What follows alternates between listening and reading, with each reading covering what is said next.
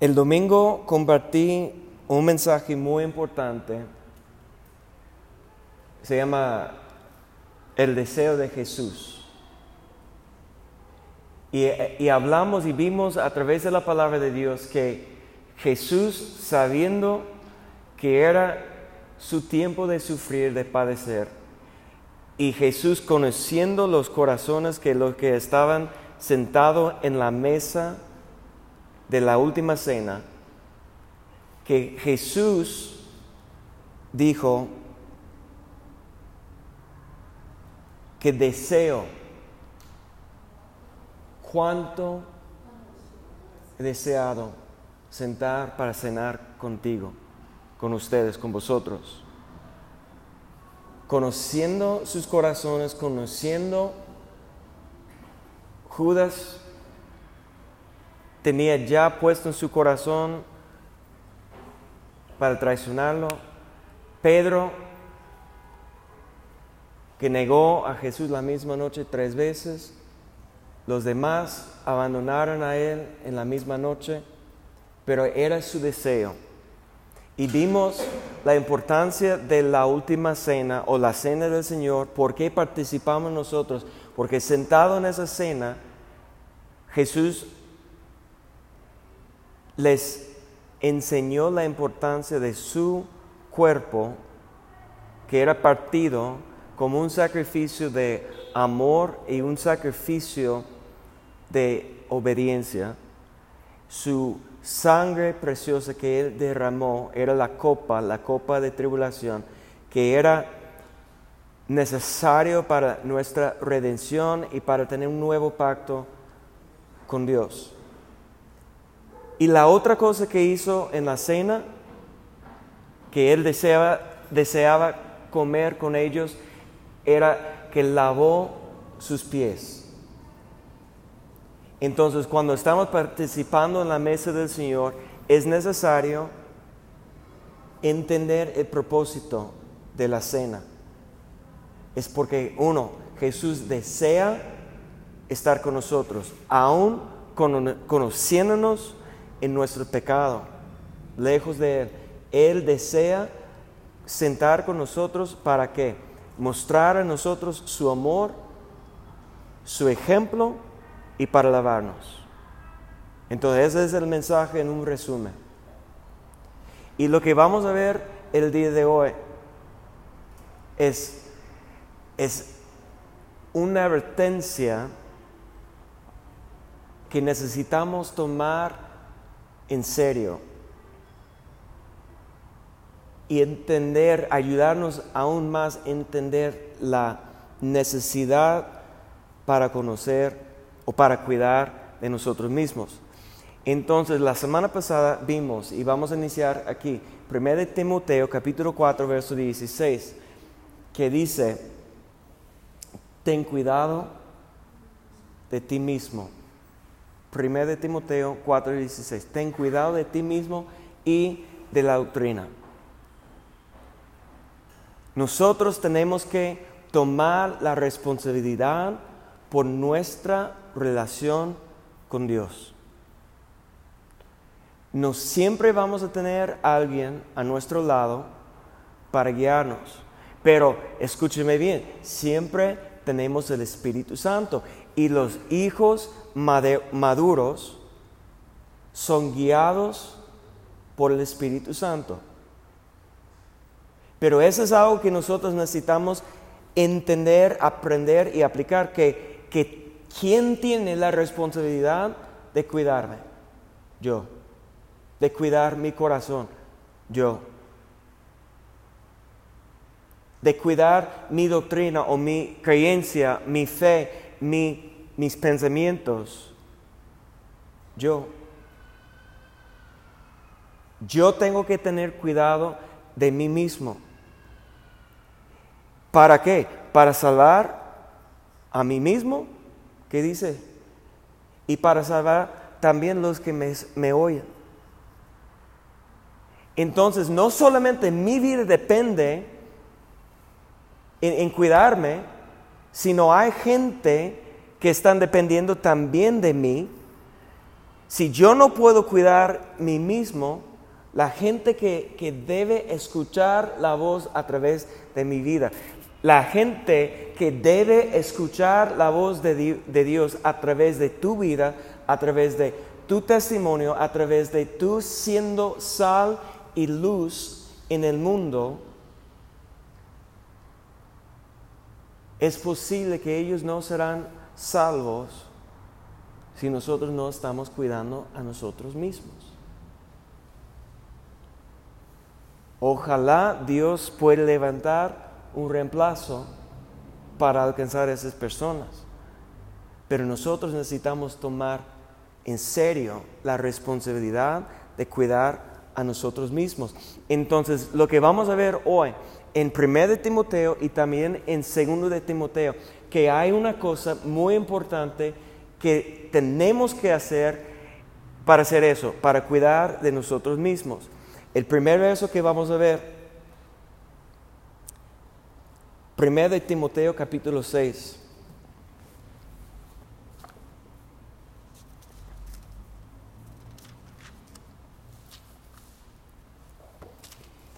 Y si podemos para tener el contexto, es muy importante de entender todo lo que está diciendo y por qué Pablo está diciendo eso a Timoteo. Vamos a iniciar en verso 3, pero vamos a llegar a verso 5. Dice, si alguno enseña otra cosa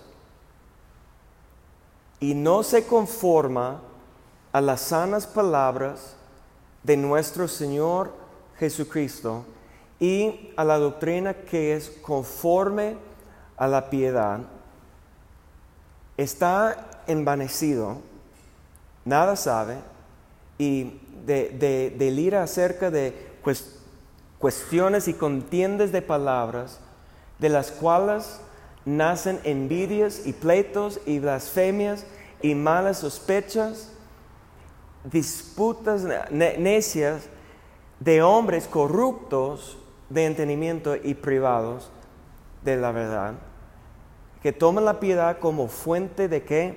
De ganancia. ¿Y qué dice? Apártate de los tales. Entonces, la primera cosa que vamos a platicar el día de hoy, que tenemos que aprender a través de la palabra de Dios, si vamos a tener cuidado de nosotros mismos, no podemos escuchar cada voz, cada enseñanza, cada doctrina o cada persona que dice que tiene revelación o que dice que tiene algo para enseñarnos. ¿Por qué? Desde Jesús profetizó a sus discípulos que en los postreros tiempos habrá lobos, pero con vestidos de qué? ovejas.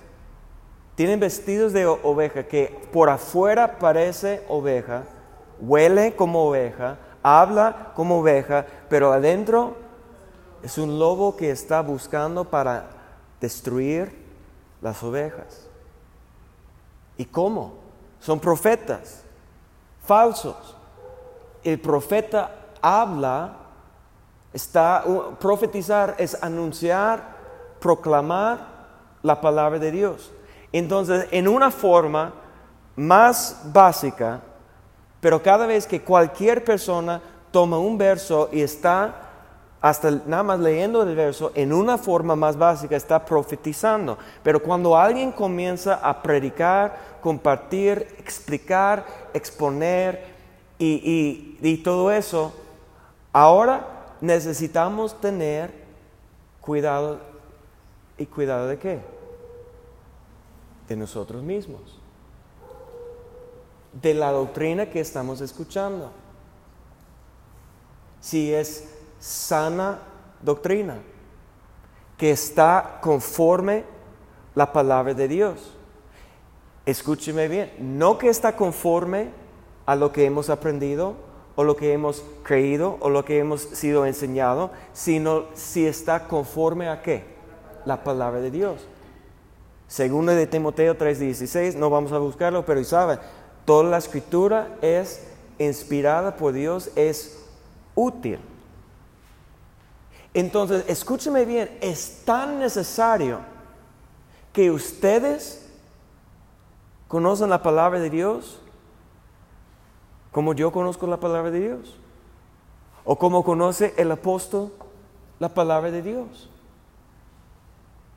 Porque si ustedes solamente escuchan lo que yo estoy diciendo, pero, y, yo, ustedes saben, yo uso versos, como ahorita, yo estoy diciendo versos, y si no tienen ningún conocimiento de la palabra, pero confíes en mí, pues van a creer todo lo que digo. Pero si no tienes el fundamento de su vida sobre la palabra de Dios, alguien fácilmente te puede engañar. Y también es necesario, lo que eso está diciendo es conocer las voces que están hablando a su vida. Alguien me estaba platicando en la iglesia de mi papá y nadie habla español, entonces yo puedo decir lo que quiero. Y no voy a decir nombres, pero no, que estaba diciendo que pues yo no creo en el diezmo hasta que Dios me habla directamente que porque una vez di diezmo y me fue mal. Pero envío ofrendas a un ministerio en enlace, en TBN, en, ese canal. Y, y, eh, ya no pude callarme. En, en el principio, no, no voy a decir nada. Pero cuando dijo eso, enviando dinero a alguien que no conoces ni lo que está usando con ese dinero, eh, creyendo que todo lo que ellos están diciendo es verdad, pero a esa iglesia cuando yo, cuando necesito oración, y cuántas veces mi papá ha estado en el hospital con sus nietos, y todo lo que hace el pastor y no puede dar diezmo a la iglesia, pero envía, no manches.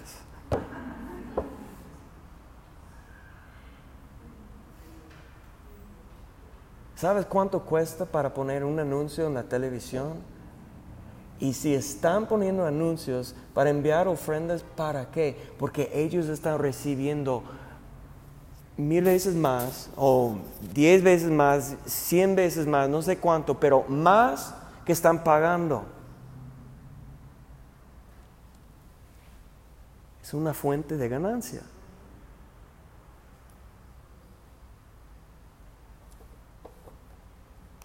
Si quiere, cheque mi cuenta. Eso no es una ganancia lo que estoy haciendo aquí con ustedes.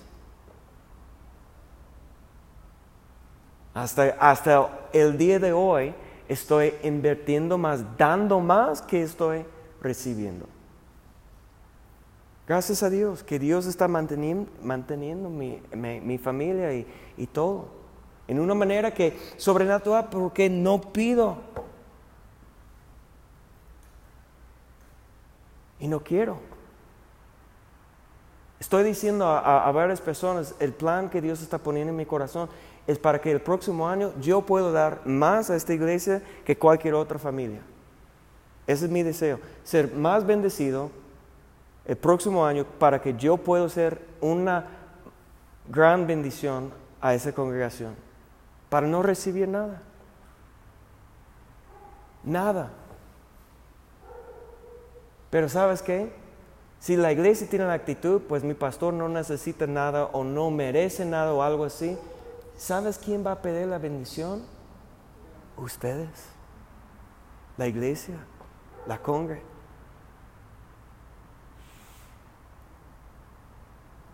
Pero hay gente que son lobos, con vestidos de ovejas, que quieren ganar. ¿Y qué dice Pablo? Si quieres cuidar de ti mismo, ¿qué dice Pablo? Al pastor Timoteo. No era un joven como de 15 años, de 16 años. Era un hombre 35 años, 37 años, siendo, sirviendo al Señor como pastor. Pero ¿qué dice? Y esa es una palabra difícil que no vas a escuchar muchas veces. Hay gente que debemos apartar de nuestra vida. Nosotros debemos separar de cierta persona. Una persona que está engañando a la gente con una enseñanza, una doctrina que está llamando más la atención por cualquier cosa, pero no es sana doctrina, no es la palabra de Dios, es por su ganancia, es por su favor o lo que sea. ¿Qué dice? Hay personas que nosotros debemos apartar de esa persona. La semana pasada vimos cuando Pablo dijo a Timoteo, las pasiones juveniles huye de las pasiones juveniles, ¿sí o no? Entonces hay tentaciones que nosotros debemos apartar, separar, huir, correr para, para estar lejos de la tentación. Pero hay también personas. Y la primera persona es un maestro, un profeta que está engañando a la gente. Lobo con vestidos de ovejas. ¿Quién es la segunda persona que necesitamos evitar? Mire lo que vamos a segunda de Timoteo capítulo 3.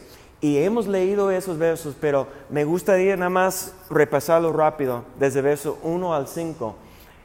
También debes saber que en los postreros días vendrán tiempos peligrosos. ¿Qué está en peligro? Nuestra fe.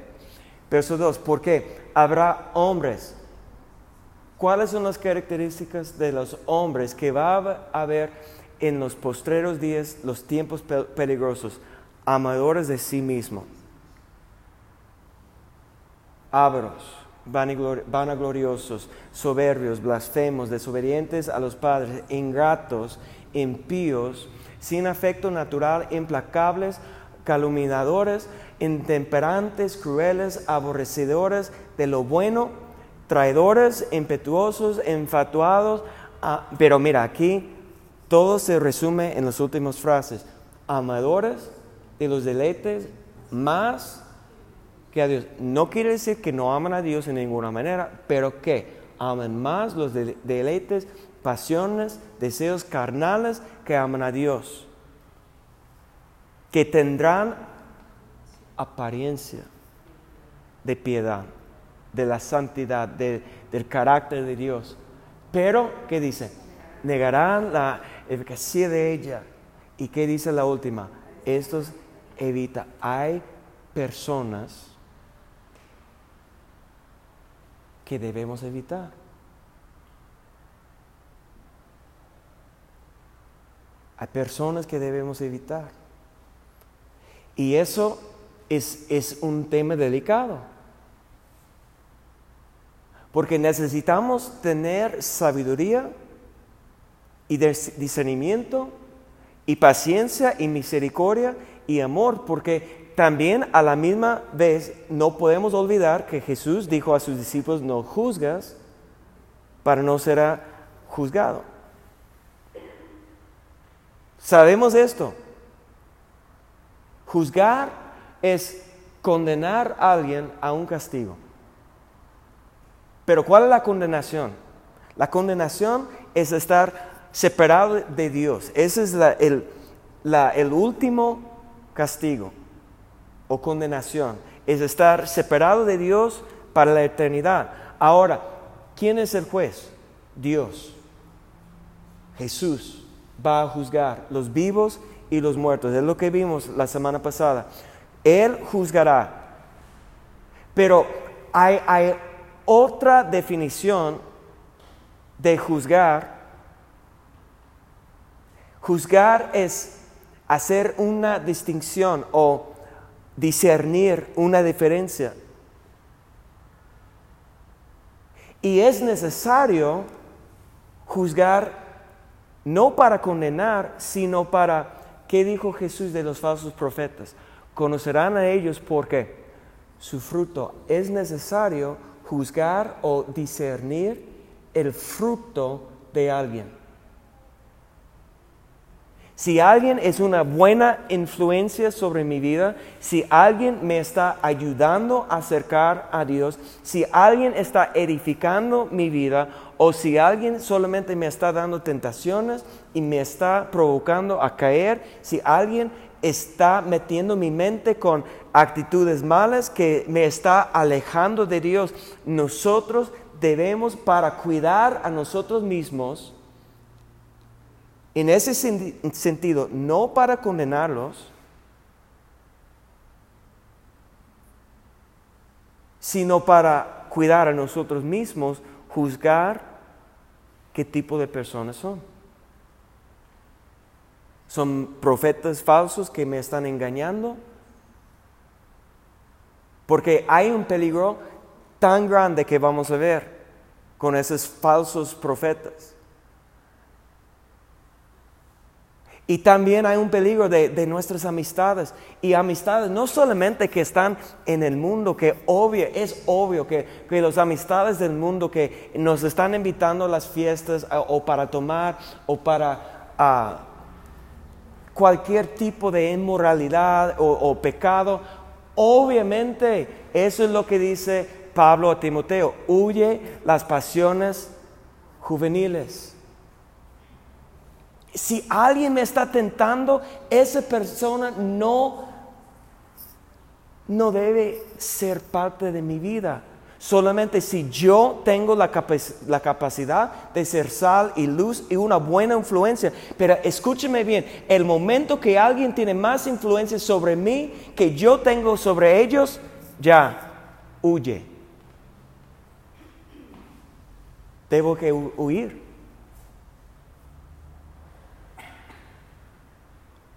Si yo no puedo aguantar su mala influencia y si yo no puedo ser sal y luz y ganar su influencia, ¿qué dice la palabra? Estos evita.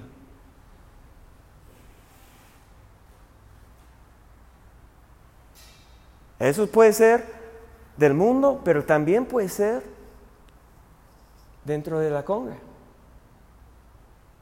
Yo, yo, he visto, creciendo en la iglesia y, y conociendo lo que pasa dentro de las iglesias, las iglesias están a veces igual, hasta peor que el mundo. Y los grupos de jóvenes, no, es que no, me gusta um, tener amigos y todo eso. Hay, hay más pecado muchas veces, más en los grupos de jóvenes más fornicación y más drogas y más fiestas y, todo, pero no, pero están en la iglesia, son santos y mi hijo nunca, bla, bla, bla. Los padres son los más engañados y tontos, con todo respeto, que merece.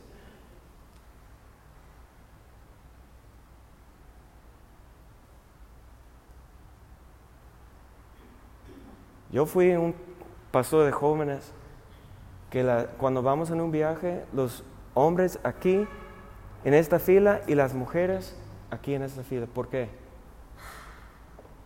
Mi pastor de jóvenes confiaba en nosotros. Con todo respeto, qué tonto. Yo sé exactamente lo que pasa dentro de los jóvenes cristianos, porque yo era parte de eso. Y los jóvenes no tienen la capacidad de aguantar y superar y vencer las tentaciones. Es por eso la palabra dice, huye. Es por eso que debemos evitar ciertas personas. Porque si no vamos a siempre estar cayendo y viviendo en el pecado y vamos a volver a ser una persona que los demás deben evitar si no tenemos buen testimonio. Amén o hay de mí. ¿Qué quiere decir? Entonces hay dos tipos. Maestros engañosos, aparte de, de esos tipos.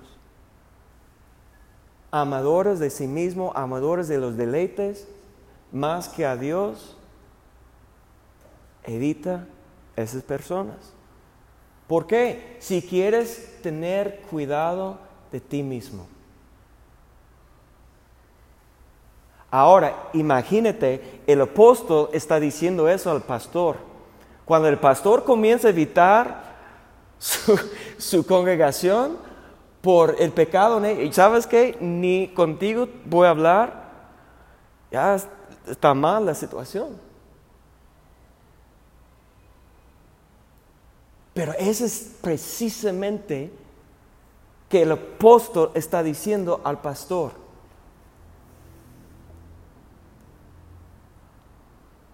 Porque hay, hay dos rebaños.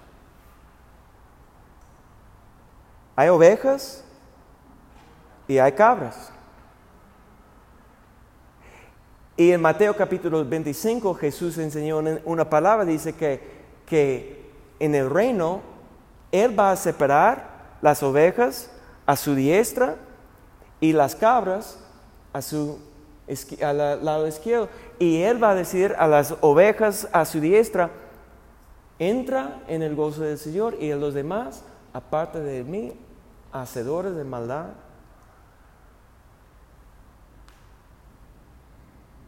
¿Qué quieres escuchar?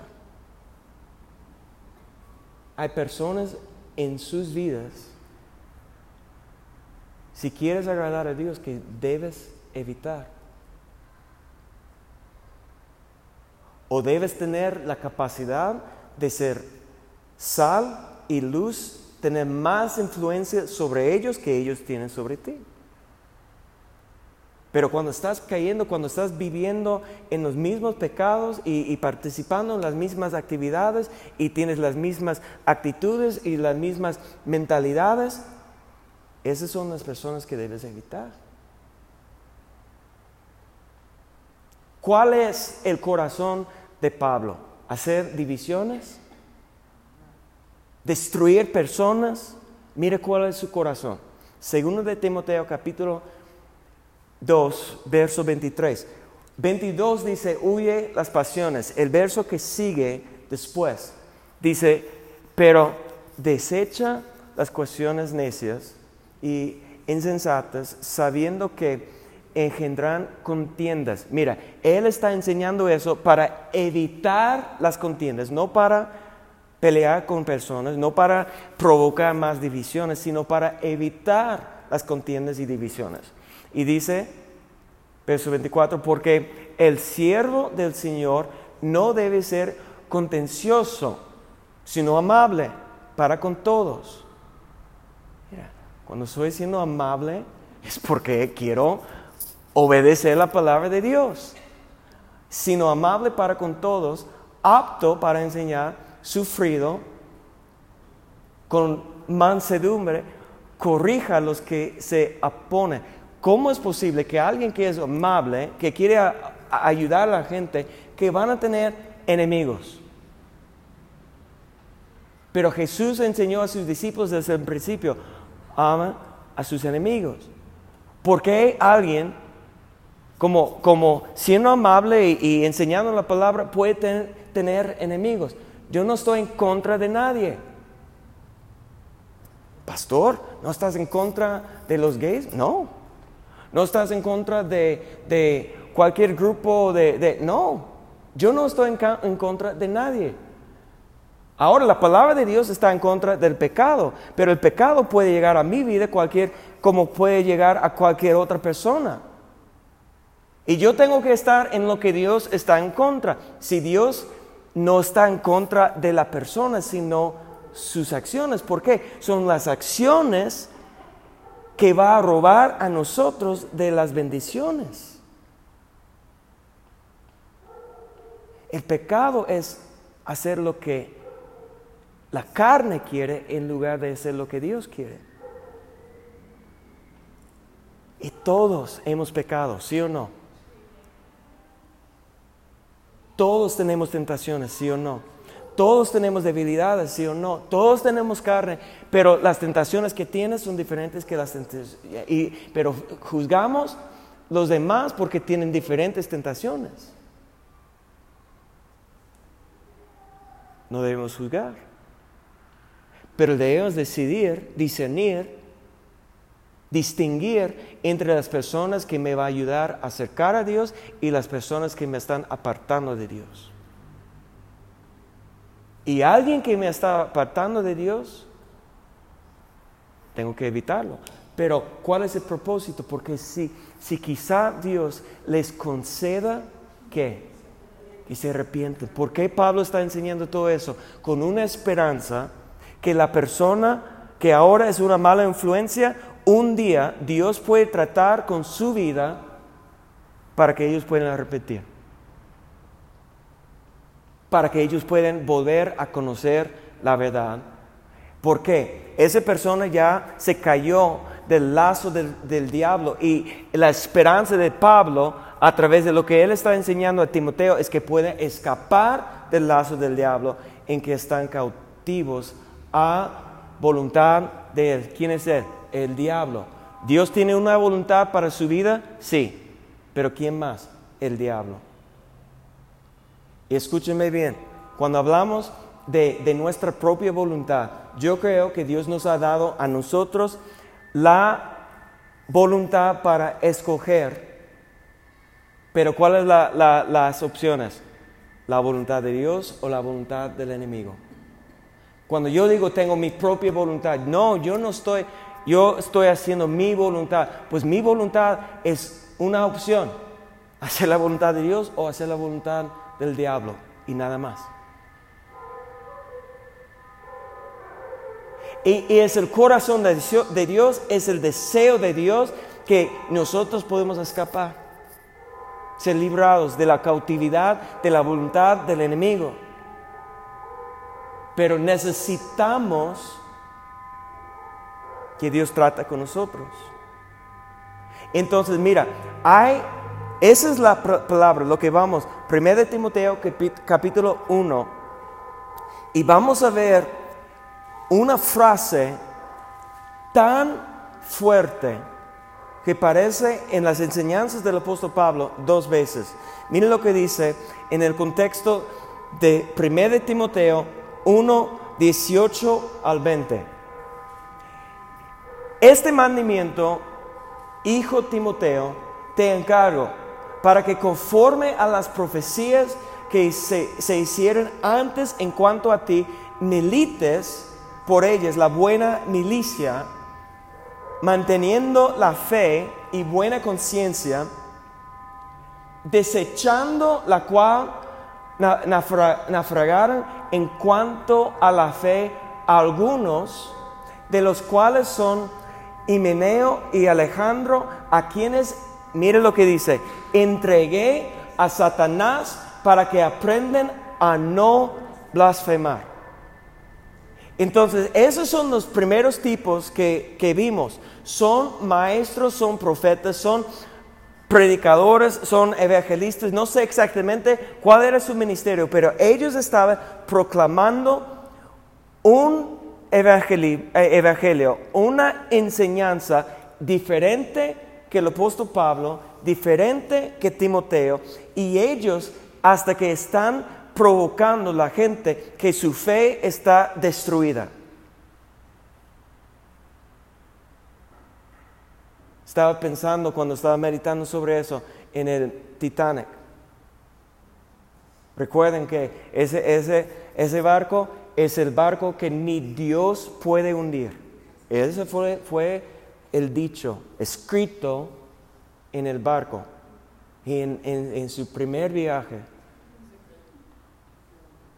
la primera vez, cuando el hombre está diciendo, nada puede hacerme caer, estoy fuerte, parado en la roca, nada me... Cuando alguien está engañado en su propio corazón, ¿qué, pasa antes de, de caer? Soberbia, altivez.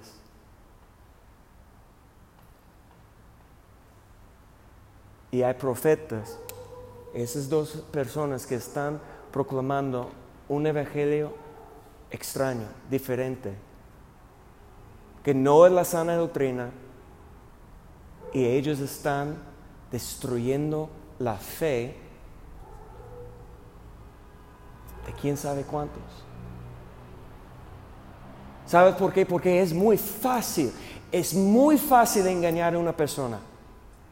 ¿Sabes cómo te puedo engañar? Cuando tú vienes conmigo diciéndome a una cualquier cosa, una queja, y cuando yo digo, ¿sabes qué? Tienes razón. Ya te tengo, ya estás en mis manos. Está de acuerdo contigo, tiene la razón, ya puedo manipularte solamente para decirte, que tienes la razón. Cuando tienes una mala actitud, cuando estás quejando, cuando estás en un mala pensamiento y lo que sea, te está de acuerdo contigo, ya te tengo. Ah, él me entiende. Él está en mi lado. Él está, eso es lo que hizo el hijo de David, Absalón. Engañó mucha gente sentado fuera de la puerta del palacio y todos que salieran que el rey no tiene tiempo, oye, yo tengo tiempo, dime cuál es tu queja. Tienes razón. Engañó una multitud con esa frase, tienes la razón. Y no es cierto que siempre buscamos a alguien que nos escuche, que está de acuerdo. Y, no importa quién es, si una persona está de acuerdo, ya tengo la razón. Mira, ella la vecina me, eh, está de acuerdo conmigo, entonces ya sé que tengo la razón. Engañado. ¿Qué dice la palabra? Es la única cosa que puede juzgar nuestras intenciones, nuestros pensamientos, nuestro corazón. No importa qué dice nadie, qué dice la palabra. ¿Qué voy a creer? Lo que dice mi predicador favorito, que ah, siempre siento mejor cuando escucho a él. ¿De qué me sirve? Es como comer postre todos los días, todo el día. Me gusta, me encanta, siento bien feliz cuando estoy comiendo eso, pero en un mes voy a estar gordo y sin energía y con diabetes. ¿Sí o no? Eso es lo que quiere hacer mi hija todos los días. Y el malo, papá siempre tiene que decir que no. No, vas a comer el pollo, vas a comer verduras, vas a comer lo que es sano. porque Yo, su vida me importa. Más que dar a ella lo que quiere. Pero nosotros buscamos a alguien de acuerdo, tienen la razón y ya estamos engañados. Qué tonto somos.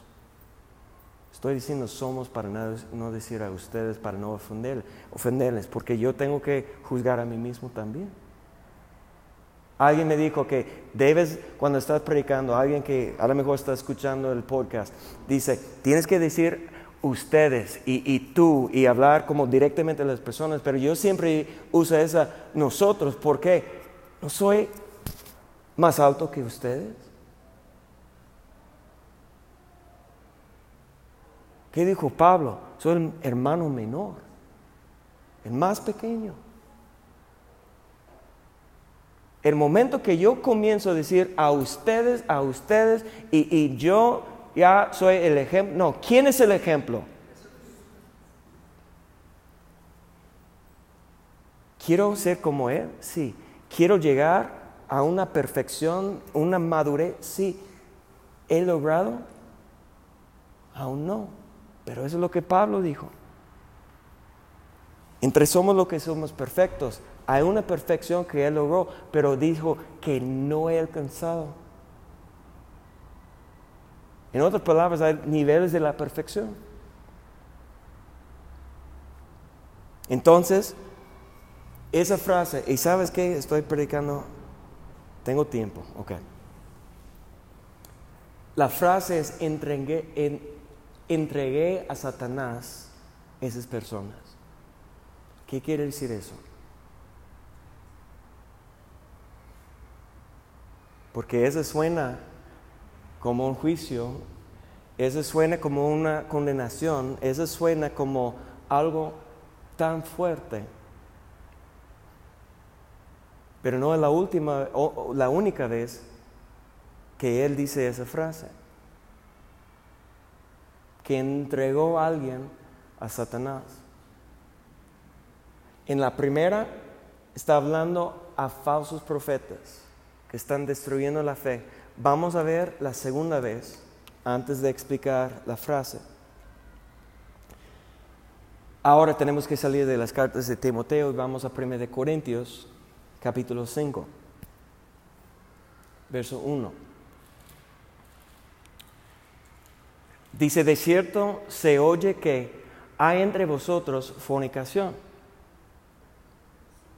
Y tal fornicación cual ni aún se nombra entre los gentiles o entre los del mundo. Hay fornicación dentro de la iglesia que ni es común en el mundo. Tanto que alguno tiene la mujer de su padre. Entonces, cuando comienza a estudiar eso, a investigar esto, algunos dicen que es incesto, como si está durmiendo con su madre. Pero no dice su madre, ¿qué dice? La mujer de su padre. Entonces, probablemente es su madrastra, es otra mujer de su, de su padre. Pero de todos modos, no debe estar en la, eso no debe estar pasando en la iglesia, porque ni pasa eso en el mundo. Como hay un respeto y, que quién va a, a, engañar a su papá con su esposa, como eso es algo fuera del lugar, como, ¿cómo es posible? Pero dice la palabra aquí fornicación. Y, algo que a lo mejor no entiendes de, la palabra fornicación. Porque había una, una, vez una mujer adulta que llegó a la iglesia de mi papá y cuando mi papá estaba hablando de fornicación, que él vino y dijo, ¿qué quiere decir eso? Y ella tenía dos hijos con dos diferentes hombres y nunca se casó y vino y creció en otra iglesia y vino a mi papá ¿Qué quiere decir fornicación? ¿Qué está enseñando la iglesia? Pero a veces pensamos y la definición que usamos es tener relaciones sexuales fuera del matrimonio. Pero si ella es mujer de su papá, ella está casada, entonces ¿por qué no se llama adulterio? Entonces, eso es lo que necesitamos entender. Fornicación es inmoralidad sexual de cualquier tipo. Cuando Jesús dice que el hombre que ve la mujer y la tiene codicia en su corazón, esa es fornicación, aun cuando no ha tocado a ella. ¿Por qué? Entonces, fornicación, el apóstol nos ha enseñado que la fornicación es romper el pacto con Dios. Entonces, hay fornicación espiritual, pero hay también fornicación en el cuerpo. Cuando hemos rompido el pacto con Dios, ahora vamos a fornicar en, la carne. ¿Y cuál es la fornicación? Sexu inmoralidad sexual de cualquier tipo. La palabra fornicación en el griego es pornía, algo así, no hablo griego, pero viene de la raíz de la palabra que usamos nosotros, pornografía. Entonces, eso no solamente una relación física ilícita, sino cualquier tipo de inmoralidad. Desde 1900, no recuerdo exactamente el año, cuando el presidente de Estados Unidos fue um, delante del tribunal de Estados Unidos por sus actos sexuales, que cambió en una manera tremenda la mentalidad de Estados Unidos, porque, y, ni quiero explicar, pero no sé si ustedes recuerdan la historia, que ahora la gente en mi país piensa que relaciones sexuales es solamente una sola cosa. Y que puede ser todo lo demás y no, es, no son relaciones sexuales. Que puede ofrecer cualquier otro acto sexual, pero no es el sexo. ¿Y sabe cuándo esa mentalidad entró a la, a la común y corriente? Es desde que el presidente del país dijo que no tenía relaciones sexuales con ella y ya se quedó. Esas no es relaciones sexuales. Escúchame bien, fornicación es cualquier satisfacción sexual fuera del matrimonio. Y está común tanto en el mundo y en la iglesia. Pero ese era un, caso hasta peor. Eso es lo que está pasando. Y vosotros estáis envanecidos. ¿No diríais más bien haberlos lamentado para que fuese quitado de en medio de vosotros el que cometió tal acción? Hay, hay, hay gente e, es tan común que en, el grupo de alabanza hay, fornicación entre el líder de alabanza y una chava, y, o, entre el pastor de jóvenes y una chava en su grupo de jóvenes, o con el pastor y su secretario. Hay dentro del liderazgo que estar dirigiendo a la gente en adoración a Dios y viviendo en ese tipo de relación y no tiene temor de Dios, no tiene temor para estar dirigiendo a, la gente y, siendo un, supuestamente un ejemplo.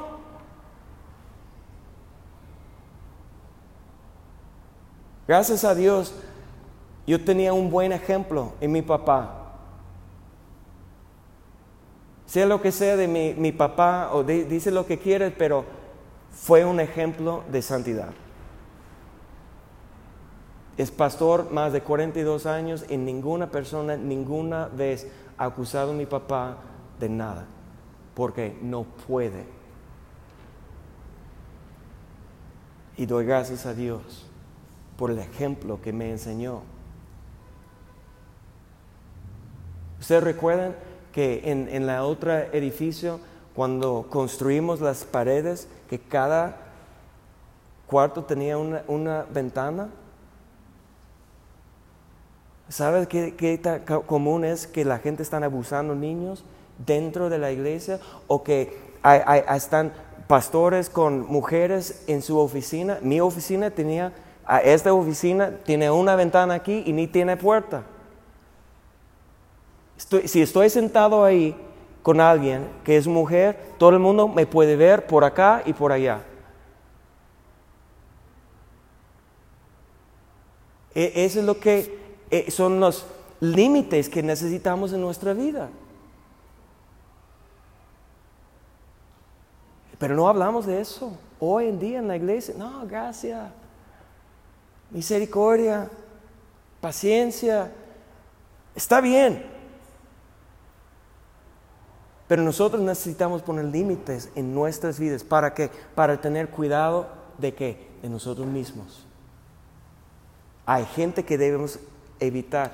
Y mire lo que dice, vamos adelante, vamos a ver que, que, la palabra habla. Ciertamente yo como ausente en el cuerpo, pero presente en el espíritu, ya como presente he juzgado. Pero Jesús dijo, no juzgáis. Pero Él no está condenando, sino Él simplemente está diciendo, mira, tenemos que entender de lo que está pasando, debemos estar lamentando lo que está pasando con Él y necesitamos ayudarle ¿Y cómo vamos a ayudar si no hay un juicio? Y si no hay una acción. He juzgado al, que tal cosa ha hecho. En nombre de nuestro Señor Jesucristo, reunidos vosotros y mi espíritu con el poder de nuestro Señor Jesucristo, el tal sea que dice, entregado a Satanás. ¿Para qué? para destrucción de la carne, a fin de que el Espíritu sea salvo en el día del Señor. Entonces, escúchame bien, ¿cuál es el propósito que Dios tiene por ese juicio? Entregar ese hombre a Satanás. ¿Cuál es lo que Dios quiere? Salvar su espíritu. Ese es el fin que quiere. Y Dios está dispuesto. Y eso no es creación de la mente de David. Dios está dispuesto a destruir la carne para salvar el espíritu.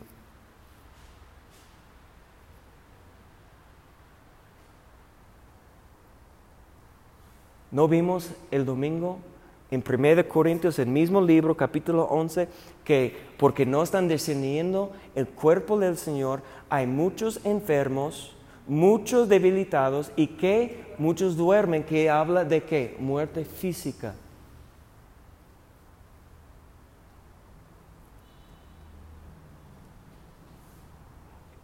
Pastor, ¿estás diciendo que Dios va a matar la gente? No.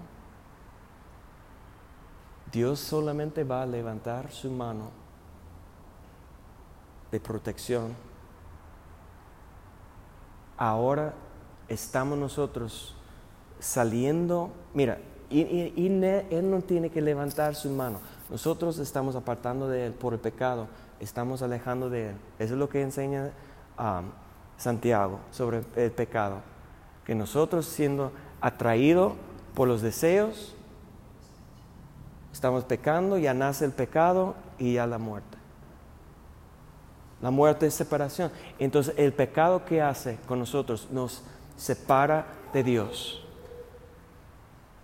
Entonces ni, ni, Dios está moviendo su mano, ni Dios no está levantando su mano. Dios solamente eh, no está eh, en contra de nuestra voluntad por fuerza poniendo nosotros bajo de su mano. Si quieres salir, como el padre con el hijo pródigo, cuando vino para pedir su herencia, le dio su herencia y le dio permiso. Haz lo que tú quieres. Vete tan lejos que quieras. Vive como quieras. Pero un día vas a despertar sin nada, quebrantado. Y, y si Dios le ceda, le permite arrepentir para escapar el lazo del diablo. Esa es la única esperanza que tenemos que volver en sí y levantarnos y decir, mira, en mi casa, en la casa de mi padre hay pan. Los siervos tienen más que yo. Vuelvo a decir, he pecado en contra de ti, en contra del cielo. Hazme como un siervo, porque no soy digno de ser hijo. Pero, ¿qué estaba haciendo el padre? viendo desde lejos, esperando que su hijo vuele. Eh, no es el deseo de Dios destruir los que están viviendo en el pecado. Él quiere eh, y está dispuesto a la destrucción de su carne, enfermedad, debilidad, hasta que muere con un propósito, con un fin, que es salvar su espíritu. El espíritu va a vivir para la eternidad. La carne es polvo. Entonces, ¿qué vale más a Dios? ¿La carne? No, puede morir cojo, puede morir ah, manco, puede morir enfermo,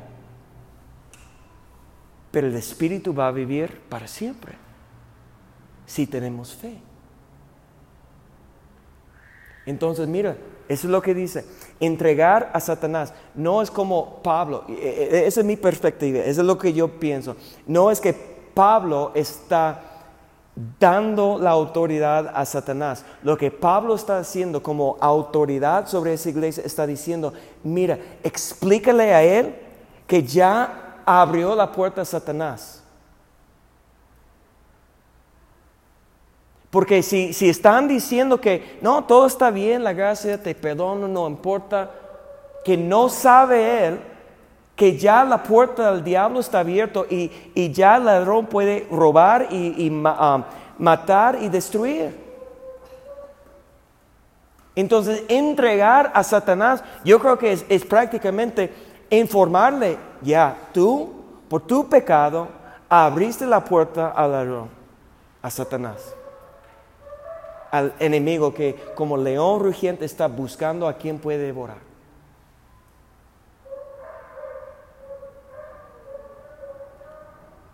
Porque si, si un pastor o un apóstol o lo que sea no dice la palabra, Señor, entrego eso a Satanás, pero ya por el pecado está abierto, ya el diablo está haciendo su función.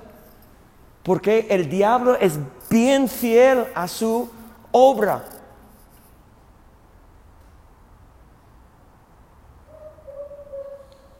Adelante. Quiero leer el contexto. No es buena vuestra actancia. ¿No sabéis que un poco de levadura leuda toda la masa. ¿Qué representa la levadura? El pecado. Un poco de pecado va a infectar y contaminar todo.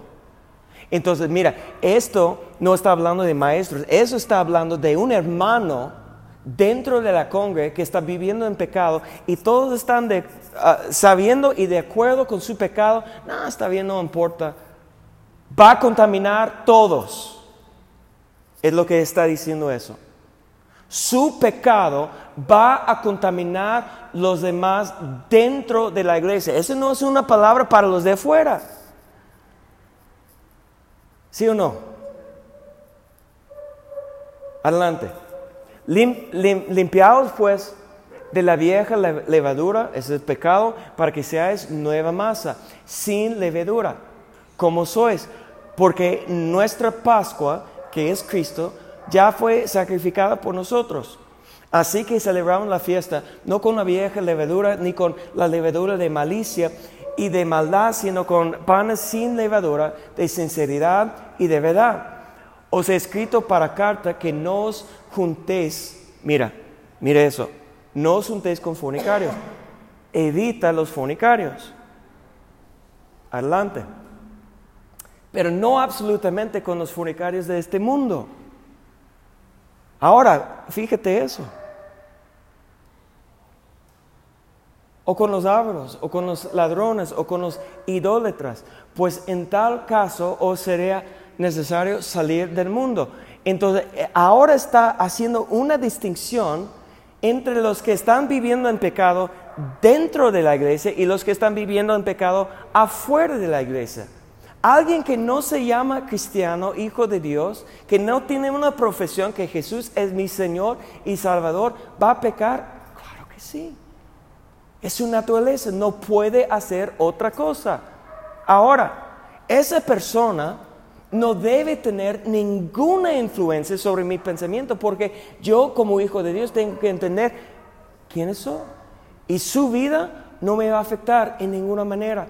Entonces es por eso que yo, yo pienso que yo puedo ver una película y están diciendo maldiciones o algo así y no me afecta. O, yo puedo salir con un amigo que a lo mejor está tomando y no me afecta.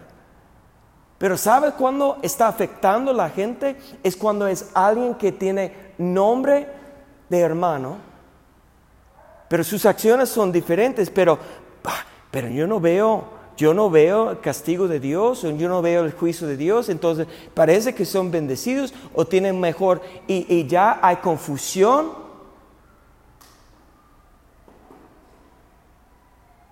Y puede destruir la fe de muchos. Entonces Pablo dice, esa persona que, mira, adelante, más bien os escribí que no juntéis con ninguno que, que dice, llamándose hermano, fuere fornicario o avaro o idólatra o maldiciente o borracho o ladrón, con él tal ni aún comáis, evítalos que se llama hermanos, cristianos, dentro de la congregación.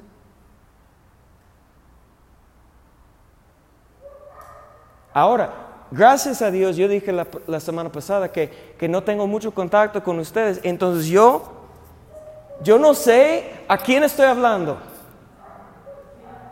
Amén. Pero Dios sí sabe. Amén o hay de mí, pero es la palabra de Dios, amén. Porque, ¿qué razón tendría yo para juzgar a los que están afuera? ¿No juzgáis vosotros a los que están dentro? 13. Porque los que están fuera, Dios juzgará, los vivos y los muertos. Pero quitad pues a ese perverso de entre vosotros.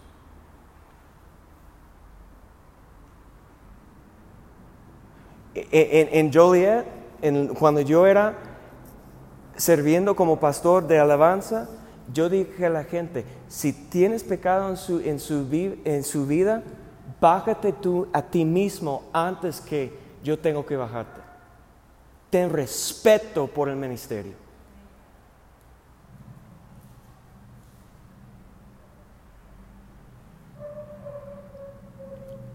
Ten cuidado de ti mismo. Pero ¿qué es lo que Dios quiere? ¿Destruir las vidas? Mire lo que dice en 2 de Corintios capítulo 2, verso 3.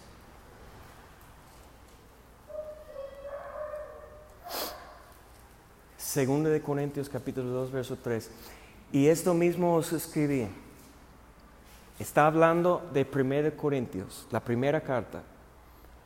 Este mismo yo os escribí para que cuando llegué no tenga tristeza de parte de aquellos de quienes me debiera gozar, confiando en vosotros todos que mi gozo es el de todos vosotros. Porque por la mucha tribulación y angustia del corazón os escribí. Mira, no da gozo a, un pastor que ama a sus ovejas para tratar con, el pecado en su vida. No es algo que, que no, a me gusta hacer eso. No, es con temor de Dios y con tristeza que alguien tiene que tratar y es por eso es mejor que Dios trata contigo y que hay un arrepentimiento voluntario antes que llega, ya todo está en la luz y todos saben todo y el pastor ya tiene que decir fuera está, esa, la, la, la iglesia católica usa una palabra excomunicación, ¿sí? es echar fuera eso, pero eso es bíblico. Pero por un propósito, ¿cuál es? Pero yo escribí con muchas lágrimas, no para que fueses contristado, sino para que supieses cuán grande es el amor.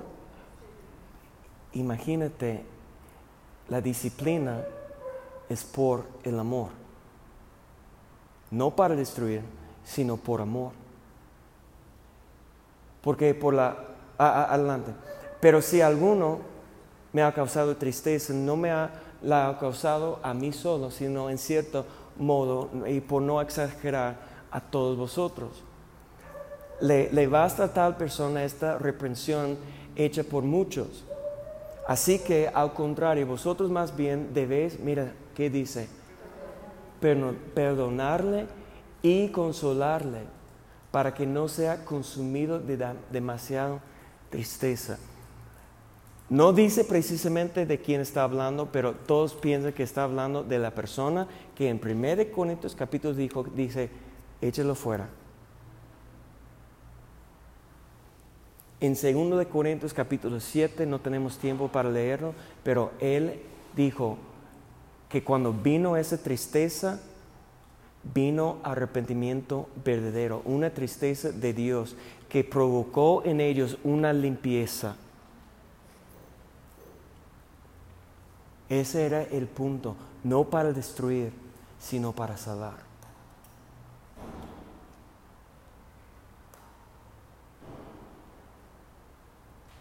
La disciplina debe comenzar dentro.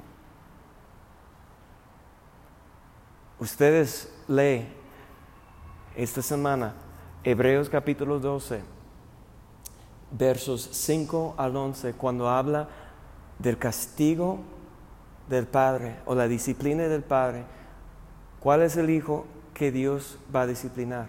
Es el, es el hijo que Él ama.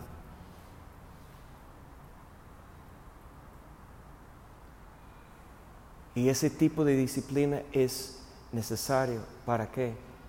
Está dando a nosotros la oportunidad de arrepentir está dando a nosotros la oportunidad de reconocer que tan lejos hemos separado de Dios, para volver en sí, para despertar y decir, yo tengo que volver a la casa de mi Padre. Amén. Póngase de pie.